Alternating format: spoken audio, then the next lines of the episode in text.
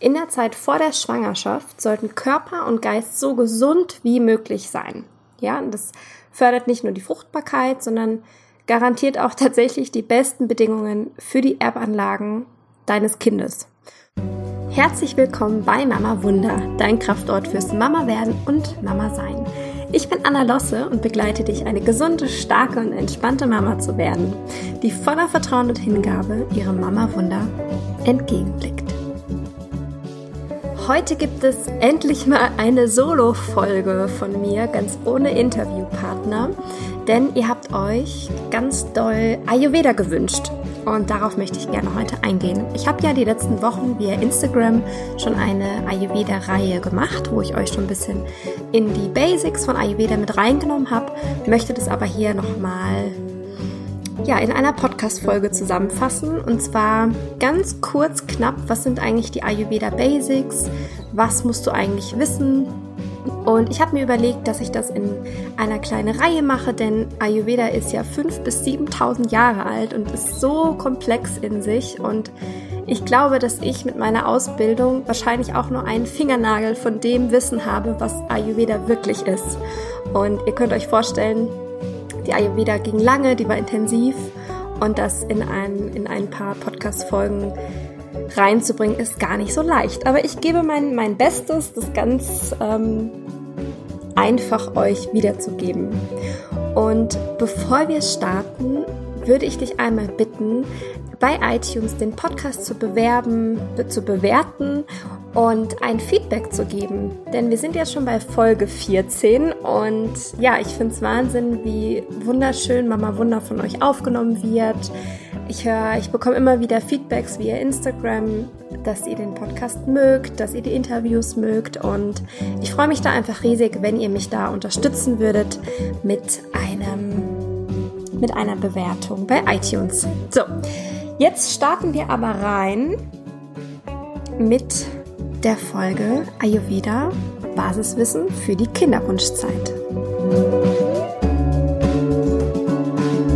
So, meine Liebe, warum kann Ayurveda für dich vor der Schwangerschaft und in der Kinderwunschzeit schon interessant sein? Das lässt sich ganz einfach beantworten, denn in der Zeit vor der Schwangerschaft sollten Körper und Geist so gesund wie möglich sein. Ja, das fördert nicht nur die Fruchtbarkeit, sondern garantiert auch tatsächlich die besten Bedingungen für die Erbanlagen deines Kindes. Und ich finde das wirklich faszinierend, weil wir können schon vor der Empfängnis schon wirklich die Erbanlagen unseres Kindes mit beeinflussen. Denn unsere Eierstöcke, äh, unsere Eizellen, Entschuldigung, sind ja schon vorher da, bevor das Kind kommt. Und ebenso auch die Samenzellen des Mannes sind ja auch schon vorher gebildet, bevor das, bevor die Eizelle befruchtet wird.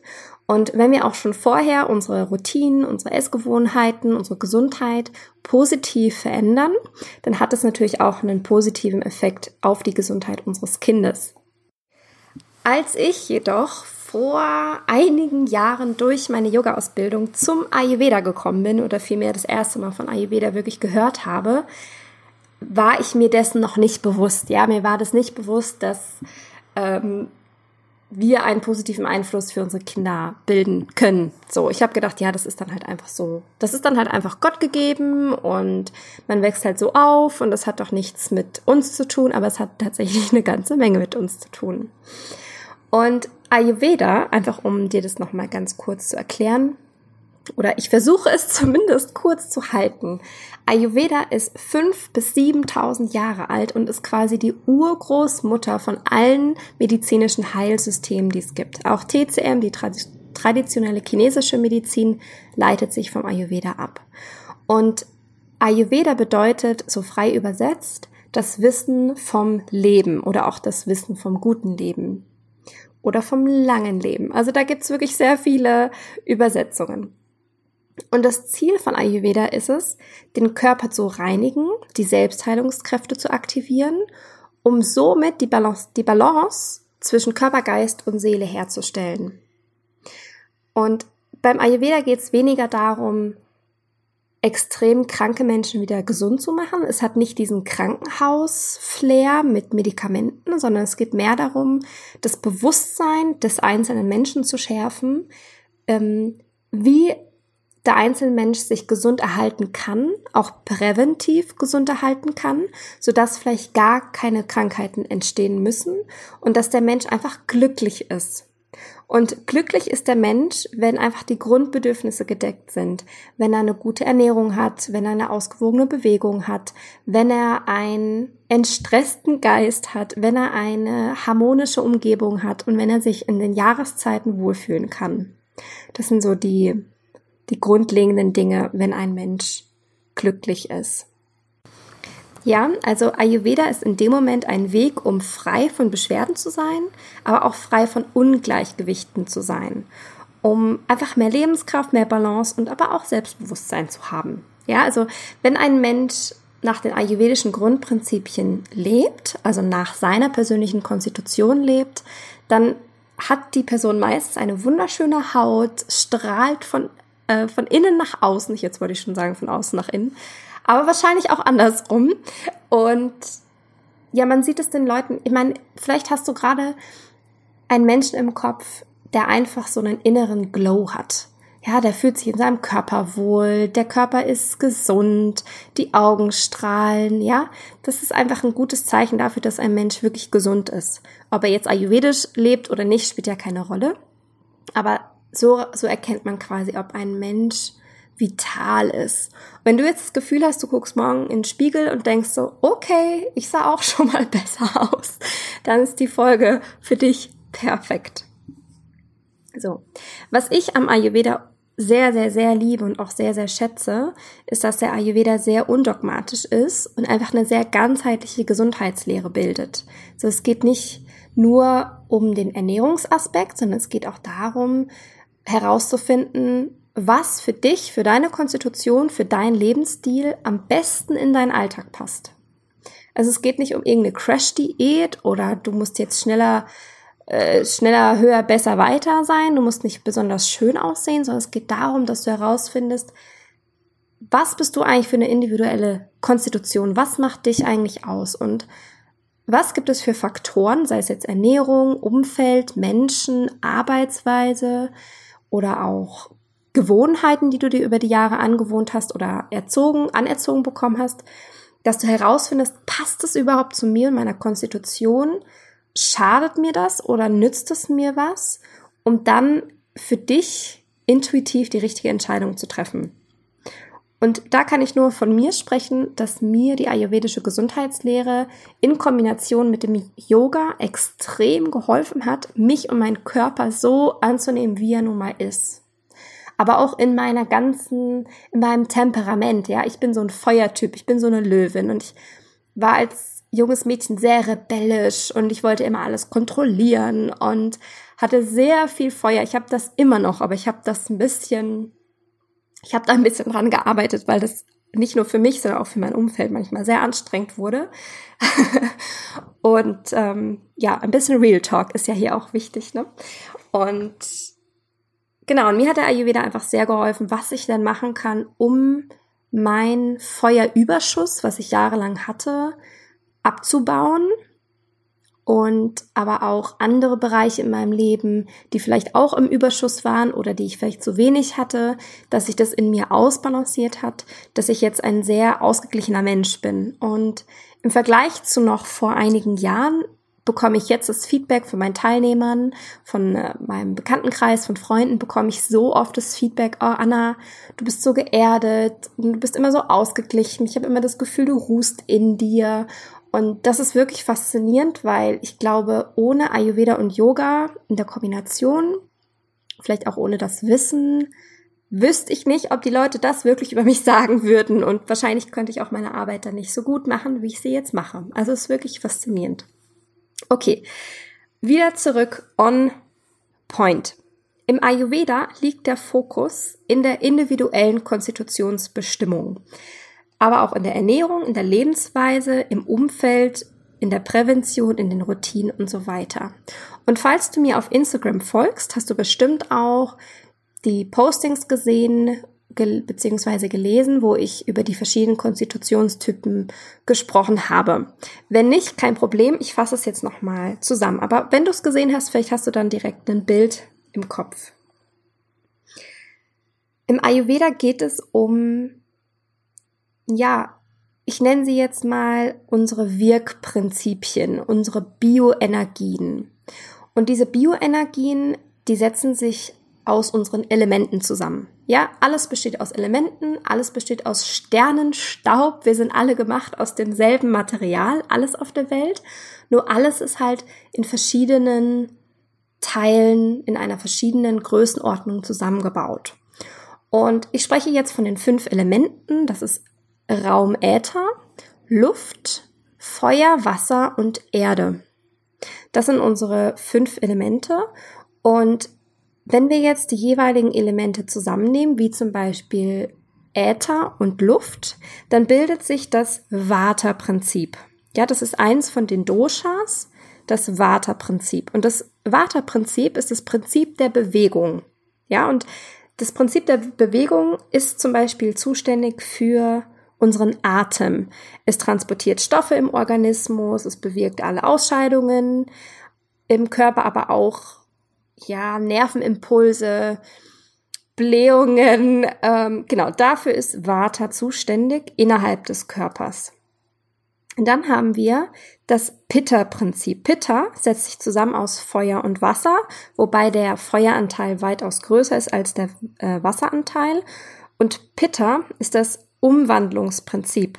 Also Pitta ist für alles zuständig, für die Verdauung, für die Assimilation, für die Körpertemperatur, für die Sehschärfe, für den Intellekt, für den Stoffwechsel. Also es ist wirklich faszinierend, wenn man das mal aus der Perspektive ähm, sich anschaut.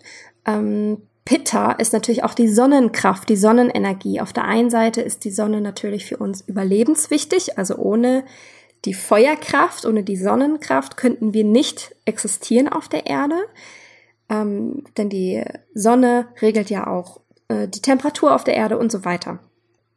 Wenn wir jetzt aber uns die Sonne noch von einem anderen Standpunkt angucken, dann hat sie auch etwas sehr Zerstörerisches.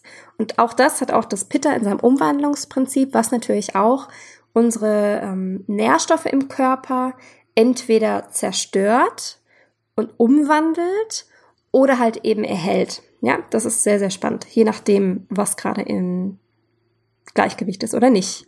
Dann haben wir noch unser letztes Prinzip, das ist das Kapha-Prinzip. Also das dritte Dosha ist das Kapha. Das ist das Strukturprinzip. Also Kapha hält alle Körperstrukturen zusammen. Ähm, er formt die Masse quasi, formt, ist aber auch fürs Gewicht zuständig, für die Widerstandskraft, für aber auch für die Fruchtbarkeit, was natürlich sehr interessant ist für alle Frauen mit dem Kinderwunsch. Da dürfen wir Kaffer nicht unterschätzen. Ähm, ja, Vata, Pitta, Kaffer. Und genau, wie ich jetzt eben schon gesagt habe, sind Vata, Pitta, Kapha sind wirklich so diese feinsten Stoffwechsel- und Strukturprinzipien, die uns alle betreffen. Ja, die sind nicht nur innerhalb der Erde, sondern auch innerhalb in unseres Körpers, aber auch in unserer Umwelt. Auch die Gezeiten, die Jahreszeiten werden auch durch die feinsten Stoffwechselprozesse der Doshas auch ähm, mit geprägt. Sehr, sehr spannend, wenn man das einmal richtig verstanden hat. Und das erwarte ich nicht, dass du das auf einen Rutsch verstehst, wenn du Ayurveda gerade das erste Mal hörst. Das ist eine Wissenschaft für sich und es braucht einige Jahre oder auch einige Studienzeiten, dass man das wirklich bis in die Tiefe versteht, aber so hast du mal so einen kleinen Einblick. Wenn wir jetzt Vata Pitta Kapha auf uns Menschen übertragen, dann haben wir im Vata-Prinzip, das ist ja das Prinzip der Bewegung, nochmal zur Erinnerung, Vata setzt sich zusammen aus Luft und Äther, aus Raum. Und Vata-Menschen, die sehr viel Vata in ihrer Konstitution haben, die sind eher sehr groß und feingliedrig oder sehr klein und feingliedrig, sind eher sehr, sehr fein, sehr sanft. Sie haben auch sehr feine Handgelenke, generell sehr feine Gelenke, Glieder. Und sie sind von, vom Typ her eher sehr sensibel, eher ein bisschen zerstreut, vor allem wenn ihr Vater nicht mehr ausgeglichen, nicht äh, ausgeglichen ist, dann neigen sie eher dazu, so ein bisschen fahrig zu werden, so ein bisschen aus der Kontrolle zu rutschen. Hm, ich habe oft das Gefühl, dass Vata-Menschen, denen sehr viel Erde fehlt, die hängen so ein bisschen in der Luft. Da kannst du dir vorstellen, als würde so der Watermensch mit dem Kopf in den Wolken laufen. So ein ganz süßes Bild. Und zu dem Vata-Menschen kannst du dir auch einen Schmetterling vorstellen. Ja, sie sind sehr fein, sehr leicht, ähm, rutsche schnell aus der Bahn. Wenn sie, wenn Vata kippt oder wenn sie aus der Balance kippen, neigen sie eher zu Schmerzen. So chronische Schmerzpatienten sind es oftmals.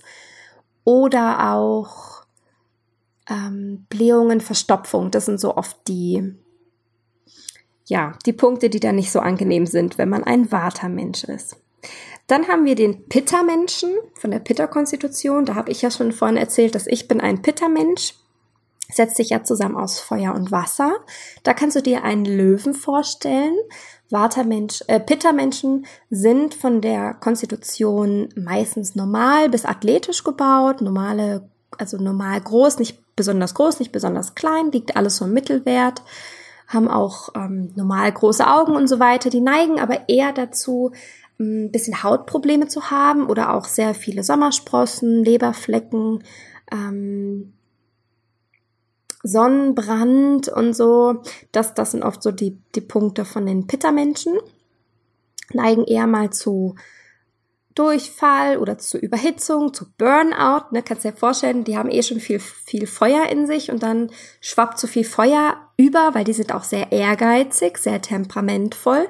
Da kann das Feuer schon mal überschwappen und die neigen dann auch eher mal dazu zu einem Burnout und ähm, sind aber dennoch auch sehr sehr teamfähig, also sind absolute Teamplayer, sehr fair, aber sie mögen das, wenn sie so die Zügel in der Hand haben. Das ist so der Pitter-Typ. Dann gibt es noch als letzten Typ noch den Kaffer-Typ. Das ist ja Erde, Wasser. Sind sehr erdige Menschen und die sind, kannst du dir ähm, als Tier einen Elefanten vorstellen und die sind vom Typ eher sehr groß und neigen auch eher zu Übergewicht. Also auch wenn die nicht viel essen, neigen die eher zu Übergewicht. Das ist so ein, ein Schmerzpunkt von meisten, von den meisten Kaffermenschen, weil sie das nicht nachvollziehen können, warum andere essen können, was sie wollen. Siehe ähm, Vata-Typ. die können meistens sehr viel essen oder auch der Pitta-Typ, je nachdem. Und ähm, der Kaffertyp, der, der setzt den Muffin schon an, wenn er ihn nur angeguckt hat, gefühlt. So, das ist so der Kaffermensch. Die sind aber, abgesehen davon, sind die sehr loyal, sind gute Arbeiter, also die sind sehr geschätzt in großen Teams, weil sie sehr fleißig sind. Ähm, ja, Kaffermenschen sind oft so der Mittelpunkt, wenn es, in, wenn es um Familien geht. Ja, also die Kaffermenschen hält die Familie zusammen, hält einen Freundeskreis zusammen Oft holt man sich Rat und Schutz bei einem Kaffermensch. Ich stelle mir dafür auch ganz gerne so eine Omi vor, die immer sagt, oh, kommt alle Kinder zu mir, ich kümmere mich um euch. So, das ist so das Bild, was ich oft für so einen Kaffermenschen im Kopf habe. Genau, Vata Pitta Kaffer. Und vielleicht hast du dich gerade in einem Typ wiedererkannt, aber meistens haben wir zwei Doshas, also ja, zwei Mittlerweile weißt du ja, was Doshas sind. Doshas sind Vata, Pitta, Kapha. Meistens haben wir mehrere Anteile in uns. Bei mir ist zum Beispiel der Pitta-Anteil, wenn du dir den jetzt in so drei Schälchen vorstellst, ist mein Pitta-Anteil relativ hoch. Und dann ist bei mir Vata und Kapha auf gleichmäßiger Stufe, aber relativ weit unter Pitta. Und so habe ich eine ganz klare Pitta-Konstitution, bin aber im Vata und Kapha sehr ausgeglichen, was mir in meiner Konstitution sehr zugute kommt, weil ich dann mein Pitta immer sehr gut ausgleichen kann, weil Vata und Kapha ist ja schon relativ ausgeglichen und so habe ich es relativ einfach, mich in Balance zu halten. Die meisten meiner Kundinnen oder auch Kunden haben meistens zwei Dosha, Doshas sehr ausgeprägt, zum Beispiel ähm, Pitta und Vata. Das sind so die meisten ähm, meiner Klientin in der letzten Zeit, dass ich ganz viele Pitta Vatas in der Beratungsstunde habe. Und genau, und da ist dann ganz oft so die Challenge, okay, was müssen wir denn jetzt ausgleichen? Ist es jetzt Pitta oder Vata? Und das kann man wirklich herausfinden, indem man eine ganz ausführliche Anamnese macht, wenn man ähm, zu einem wirklich guten Gesundheitsberater geht, also einen ayurvedischen Gesundheitsberater mit einer abgeschlossenen Ausbildung oder zu einem Ayurveda-Arzt geht, der kann für dich herausfinden, welche Konstitution du hast und wo aber auch eventuelle Disbalancen in deiner individuellen Konstitution ist. So. Puh, jetzt habe ich ganz schön viel geredet. Das ist anders als ein Interview führen, definitiv. Okay, was gibt es noch Wichtiges zu sagen? So, jetzt habe ich von den drei Doshas gesprochen, von Vata, Pitta und Kapha. Und was es wirklich einfacher macht, wenn du diese Strukturprinzipien der Doshas verstanden hast und auch weißt, wann diese wann vorherrschen, zum Beispiel auch in den, in den Uhrzeiten, aber auch in den Jahreszeiten. Kurzes Beispiel zu den Uhrzeiten. Zum Beispiel zwischen 10 und 14 Uhr ist die Pitta-Zeit. Das ist auch die Zeit, wo wir meistens am meisten Hunger haben. Und deswegen ist auch das Mittagessen von 12 bis 14 Uhr so ideal, weil dann unsere Verdauungskraft am allerstärksten ist und dann kannst du in dem Moment auch wirklich zuschlagen, weil deine Verdauungskraft wird durch die Pitta-Zeit gefördert. Verdauungskraft ist auch wieder das Verdauungsfeuer, nennt man auch Agni im Ayurveda. Und dann kannst du wirklich viel essen. Ähm, du kannst auch manchmal Dinge essen, die du vielleicht sonst nicht so gut verträgst, weil dann einfach die Verdauungskraft sehr, sehr stark ist. Einfach kurz zu dem. Wenn wir ja, ich glaube, ich mache direkt den Wink zu dem Verdauungsfeuer. Jetzt habe ich ja gerade kurz darüber gesprochen. Denn das Verdauungsfeuer, das Agni, ist ja im Magen-Darm-Bereich. Und wir sprechen ja vom Verdauungsfeuer. Das heißt, du kannst dir hier wirklich eine schöne Glut im Magen-Darm-Trakt vorstellen.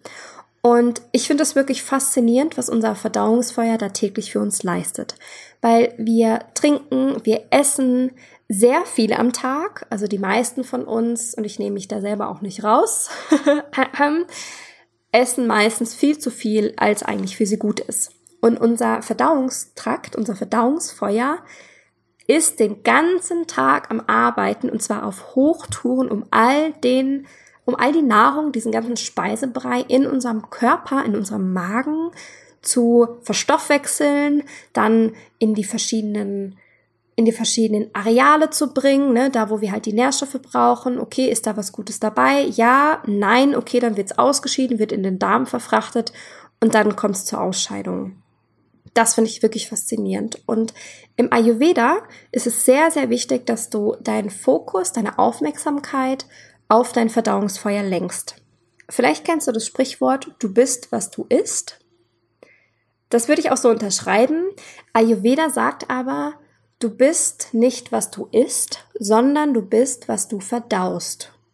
Das macht für mich absolut Sinn, denn wenn du jetzt zum Beispiel ein, okay, was ist super gesund? Wenn du jetzt eine super gesunde Gemüsesuppe isst, okay, ich merke gerade, das ist das falsche, falsche ähm, Beispiel, weil eine Gemüsesuppe kann der Körper relativ gut verdauen. Okay, also stell dir vor, du isst einen Salat einen richtig großen, leckeren Salatteller mit gutem Öl, mit Nüssen drin, mit Spinat, jungen Babyspinat und noch Tomaten und Gurken und allem, was dein Herz begehrt, ist in diesem großen Salatteller. Und du isst diesen Salat am Abend nach 18 Uhr oder nach 19, nach, 9, nach 20 Uhr. Damit hat dein Verdauungsfeuer richtig lange zu kämpfen, weil Salat ist eher schwer verdaulich für deinen, für deinen Körper, für dein Verdauungsfeuer. Und damit hat dein Verdauungsfeuer unglaublich viel Arbeit. Und wenn wir jetzt davon ausgehen, dass dein Verdauungsfeuer eventuell geschwächt ist, sei es jetzt durch diese abartige Sommerhitze oder dadurch, dass du vielleicht generell nicht so gesund lebst oder dass dein Verdauungsfeuer wegen irgendeinem Grund nicht 100% läuft, dann bringt dir dieser super tolle Salat gar nichts. Eher das Gegenteil, denn dadurch, dass der Salat nicht gut verstoffwechselt und nicht gut verdaut werden kann, liegen diese Speisebrei-Reste, ich weiß, es klingt sehr unsexy, aber da müssen wir jetzt gemeinsam durch, liegen diese Speisebrei-Reste in deinem Magen, in deinem Magen-Darm-Trakt und die fangen dann an zu verrotten. Und bilden Toxine, Giftstoffe, die dann wiederum Gase in deinem Körper bilden und Schlacken bilden, die dann wiederum Ama bilden, also eben dieses Gift, diese Giftstoffe und dann dein Kaffer ansteigen lässt und dann dein Körper verschleimt, ungesund wird. Ich persönlich merke das oft, wenn ich sehr viel meine Nase putzen muss oder wenn meine Nase sehr doll verstopft ist, wenn ich oft niesen muss, dann merke ich, ah, okay, da ist irgendwas in meinem Darm, was nicht so ganz dahin gehört. Irgendwas konnte mein Verdauungsfeuer, mein Magen-Darm-Trakt nicht gut verarbeiten. Da stimmt was nicht. Und dann kann ich halt meine ayurvedischen Maßnahmen machen, damit ich schnell wieder auf die Beine komme. Okay. Ja, Ayurveda ist wirklich sehr, sehr sehr komplex. Ich möchte jetzt noch auf ein paar Dinge eingehen. Ganz kurz, ich verspreche es. so, wir haben jetzt über die drei Doshas gesprochen, Vata, Pitta und Kapha. Wir haben über das Agni, über das Verdauungsfeuer gesprochen. Genau, was ich da vielleicht noch dran anfügen kann, ist, wie kannst du denn dein Agni, dein Verdauungsfeuer stärken?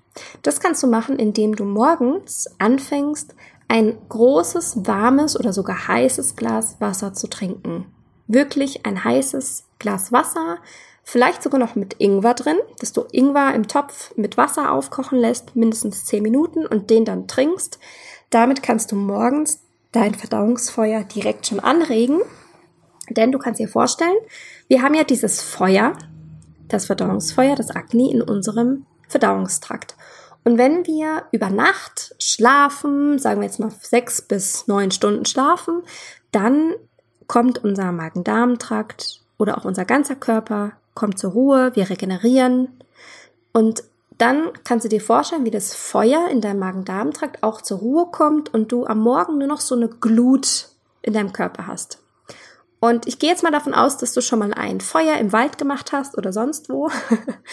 Und wenn man auf die Glut kaltes Wasser schmeißt, schüttest, dann geht das Feuer sofort aus. Und so kannst du dir das auch vorstellen, wenn du morgens direkt ein kaltes Glas Wasser trinkst als allererste Amtshandlung am Tag, dann ist dein Verdauungsfeuer erstmal richtig doof abgelöscht. Und dann hat dein Verdauungsfeuer ganz, ganz, braucht ganz, ganz viel Energie, ganz viel Kraft, um das Feuer wieder zu entfachen ja, das muss einfach nicht sein. Da können wir einfach mit ganz einfachen Maßnahmen das schon, da schon vorbeugen, um unser Verdauungsfeuer direkt am Morgen anzuregen, indem wir morgens nach dem Aufstehen warmes Wasser trinken. Im besten Fall mit Ingwer. Vor allem für die Vata und Kaffers unter uns ist das ganz wunderbar, regelmäßig Ingwerwasser zu trinken, weil Ingwer hat auch wieder die Eigenschaften von Feuer, von heiß, von scharf und das kann uns natürlich super schön in Wallung bringen. Das ist perfekt.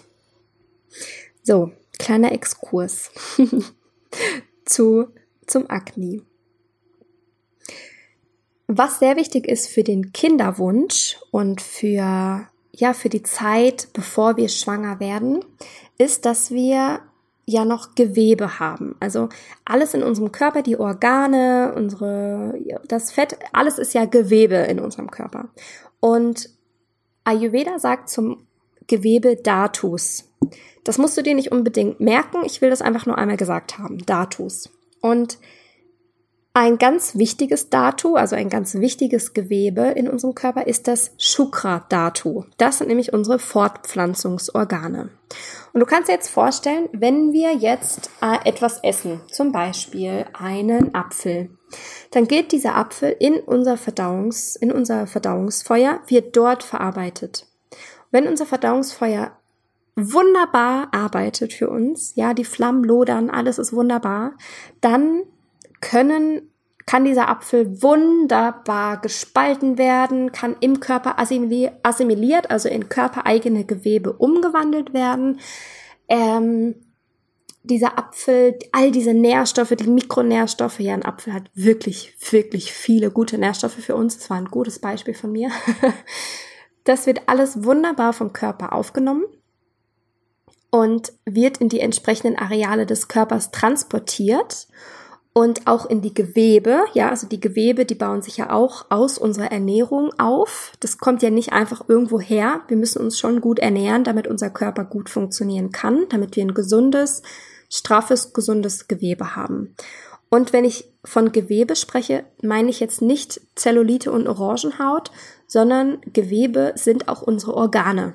Also es gibt ja verschiedene Gewebearten und wenn sich Gewebe, wenn sich verschiedene Gewebearten mit derselben Art zusammenführen, verbinden, dann entsteht da zum Beispiel eine Leber oder ein Magen-Darm-Trakt oder ein Darm oder, oder die Milz oder das Herz und so weiter. Genau. Und unter anderem auch unsere Fortpflanzungsorgane. Scheide, Penis, Eierstöcke, Hoden und so weiter. Und wenn dann dieser Apfel mit all seinen Nährstoffen auch bei den Geweben, bei dem Gewebe angelangt ist und auch da die Gewebe das wieder sehr, sehr gut aufnehmen können und auch die verschiedenen Verdauungsfeuer der verschiedenen Gewebe. Ja, das verschiedene Gewebe hat auch ein eigenes Feuer, aber da möchte ich jetzt nicht drauf eingehen, das würde jetzt wirklich den Rahmen sprengen. Dann ganz am Ende, wenn alles, wenn dieser Apfel im ganzen Körper verteilt ist, gefühlt, dann entsteht Ojas. Und Ojas ist so diese absolute Lebenskraft, Lebensenergie. Da ist so die Essenz des Lebens drin. Genau, also Ojas ist wirklich so diese feinste Essenz aus der Nahrung. Ist wirklich, wirklich spannend. Und du kannst dir Ojas, wenn du dir das jetzt als eine energetische Form vorstellst, kannst du dir das vorstellen als Licht, als Glanz, als, als Vitalität, als Lebenskraft vorstellen. Wirklich spannend. Hoppla. Du, ja, das war jetzt viel Energie, ne? So, da fällt mir gerade mal der Laptop um. So, zum Glück nicht andersrum, sonst wäre hier jetzt die Aufnahme gestoppt. Gut, weiter im Text. Also, wir haben jetzt gerade von Ojas gesprochen, von dieser feinsten Energie. Und aus dieser allerfeinsten Energie entsteht, entstehen unsere Fortpflanzungsorgane. Und wenn wir jetzt nochmal vorspulen zum ganz, was ich am Anfang gesagt habe, dass in der Zeit vor der Schwangerschaft sollten Körper und Geist so gesund wie möglich gehalten werden, denn das fördert nicht nur die Fruchtbarkeit, sondern auch die Fruchtbarkeitsorgane, aber auch die besten Bedingungen für die Erbanlage, für unser Kind. Und wenn wir uns jetzt mal vorstellen, wenn jetzt unser Verdauungsfeuer nicht richtig läuft, wenn die Nährstoffe auch wenn wir uns gut ernähren, wenn die Nährstoffe aufgrund unseres schwachen Verdauungsfeuers nicht im Körper ankommen, weil da einfach ein paar Systeme im Körper nicht richtig laufen, dann nützt uns der beste Apfel nichts, weil dann haben wir einfach keine gesunden, guten Fortpflanzungsorgane. Damit meine ich Eizelle, Samen auch mitunter. Dann kann auch kein Ojas entstehen und damit kann kein gutes, gesundes Leben, neues Leben entstehen. Das klingt jetzt ein bisschen drastischer, als es wahrscheinlich ist, aber ich möchte, dass du mich hier wirklich deutlich verstehst. Das bedeutet, wenn wir uns entscheiden, ein Kind zu bekommen, dann ist es meiner Meinung nach unsere Pflicht, dass wir schauen, dass unser Körper gesund ist, dass unsere Verdauung ordentlich läuft, dass die Nährstoffe wirklich in unserem Körper auch ankommen und dass wir dafür sorgen, dass unsere Eizelle, dass unsere Samenzellen wirklich in einer guten Qualität sind, damit unsere Kinder einfach befreit sind von möglichen Beschwerden, Krankheiten, Allergien. Ja, es ist ja nicht, es ist ja kein Geheimnis, dass die letzten Jahre für uns als Menschheit ein bisschen anstrengend waren aufgrund der ganzen Intoleranzen, ja, Laktoseintoleranz hier, Glutenunverträglichkeit hier. Das sind alles Unverträglichkeiten, die wir an unsere Kinder weitergeben. Denn die Darmbakterien, die wir als Eltern haben, insbesondere wir Frauen, die haben zu einer sehr hohen Wahrscheinlichkeit, ich habe nicht die Prozentzahlen im Kopf, die haben unsere Kinder dann auch. Und wenn wir schon ein schlechtes Bakterium in uns haben und keine, keine Lebenskraft, keine Vitalität, dann werden es unsere Kinder auch ein bisschen schwerer haben. Das Thema ist für mich sehr emotional, vielleicht merkst du das auch, denn meine Mama, die natürlich war eine andere Zeit, das ist schon schon über 26 Jahre her, aber meine Mama, die hat sich sehr einseitig ernährt in ihrer Schwangerschaft, sie hat stark geraucht und sie hat jetzt nicht gerade den gesündesten Lebensstil befolgt. Ich bin froh, sie hat keinen Alkohol getrunken. Wer weiß, wie es dann mit mir stehen würde.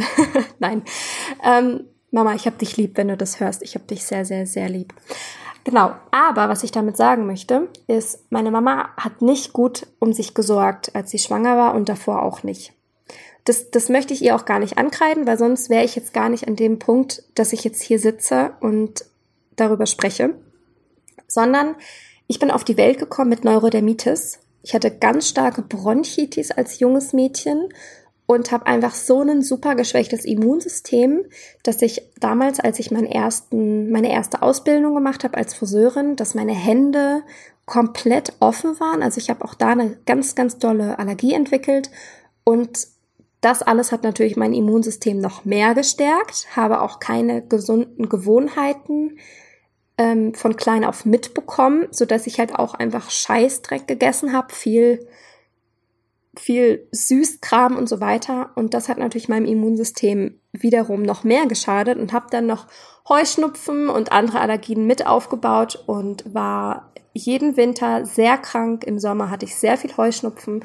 Das heißt, ich hing wirklich ja an meiner Tempo. Ich hatte einfach eine Temponase. Das war wirklich ähm, keine tolle Zeit. Und deswegen ist das auch eins meiner großen Antreiber, dass ich euch das gerne hier in dem Moment nochmal ganz doll ans Herz legen möchte, dass du einfach mal guckst, wie ist denn deine Gesundheit jetzt gerade? Was brauchst du denn jetzt gerade? Bist du gesund? Oder glaubst du, du bist gesund? Bist es vielleicht gar nicht? Und vielleicht kann man bei dir einfach noch ein bisschen was optimieren, ohne dogmatisch zu werden, ohne Zwang. Denn Gesundheit, gutes Essen, tolle Gewohnheiten, eine Ernährungs-, eine Sportroutine soll ja wirklich Freude machen. Und das ist auch tatsächlich, was ich am Ayurveda wieder sehr, sehr liebe, dass Ayurveda einfach für die verschiedenen Konstitutionstypen Empfehlungen empfiehlt.